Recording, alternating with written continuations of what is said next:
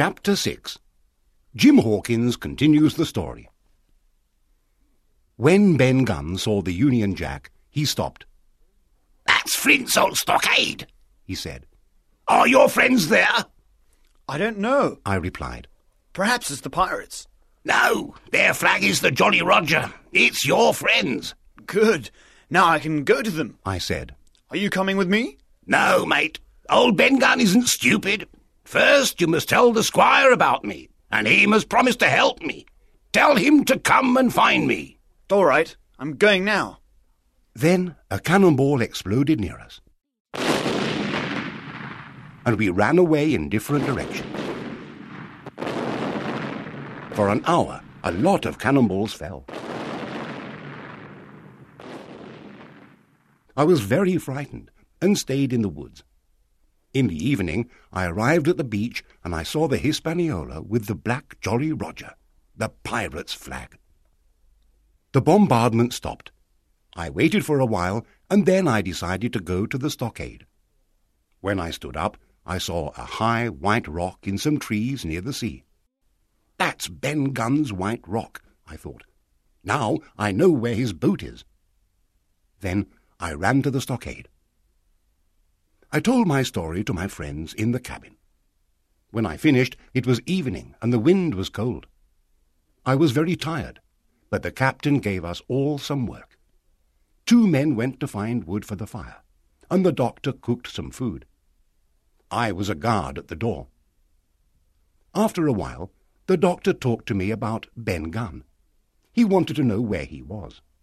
He said, I've got a piece of Italian Parmesan cheese. It's very good. I'd like to give it to Ben Gunn.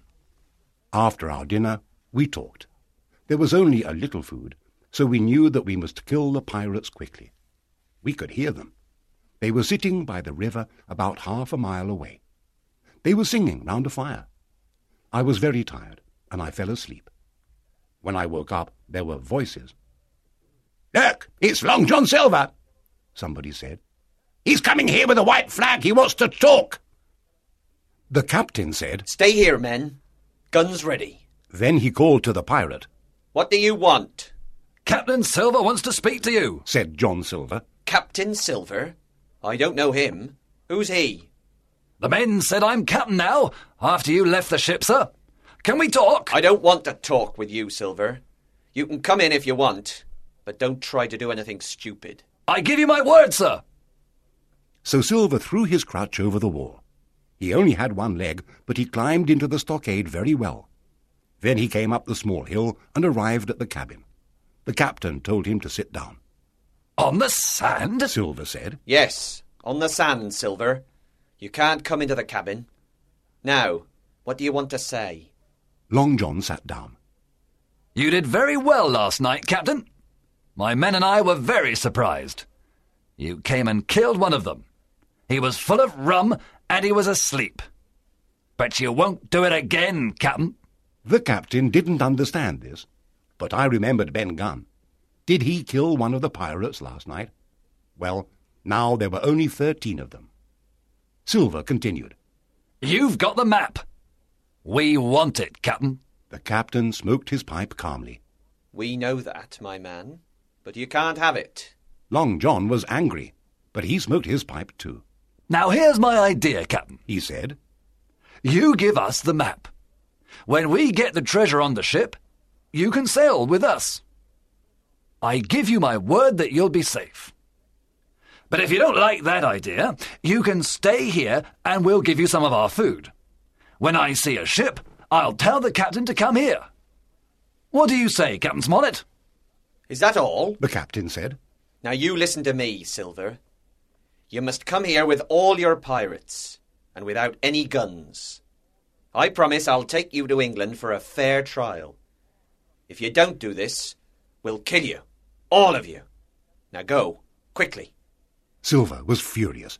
He stood up with his crutch. You dogs! You're laughing now, but I'm coming back with my men! We'll kill you all! After he went out of the stockade, the captain spoke to us. In an hour, Silver will come back with his men. He said, There are thirteen of them. We are six, and Jim. but we can beat them. Hawkins, eat your breakfast. Hunter, brandy for everyone. Trelawney, put out the fire. Doctor, you will be at the door. Hunter, you will be on the east side of the cabin. Joyce, west. Trelawney, you and Gray go to the north side. Hawkins, you and I will load the guns. An hour passed. We waited nervously. Then Joyce suddenly saw the pirates and fired his gun. The pirates fired at us. Then they stopped. All was quiet again, How many shots did you see, Doctor? asked the captain. Three. Mr. Trelawney? About seven! So they're attacking from the north. The captain was right. A few minutes later, a lot of pirates came out of the woods to the north. They ran towards the stockade and climbed over the wall. The squire and Grey fired their guns. They killed two pirates, but four of them ran towards us. One pirate attacked the doctor. The captain shouted. Fight them outside the cabin with cutlasses! Quickly, I took a cutlass and ran out of the cabin. Grey was behind me. The doctor killed his attacker. I ran to the left and I saw a pirate. Suddenly, I fell. The pirate was going to kill me. But Grey ran from behind me and killed him. Now, four pirates were dead. The other one ran away and escaped. The doctor, Grey, and I ran back quickly to the cabin. Hunter was dead, and Joyce died later. The captain was wounded. How many of them are dead? He asked the doctor. Five, including the pirate last night. That's good. Now there are four of us against eight of them.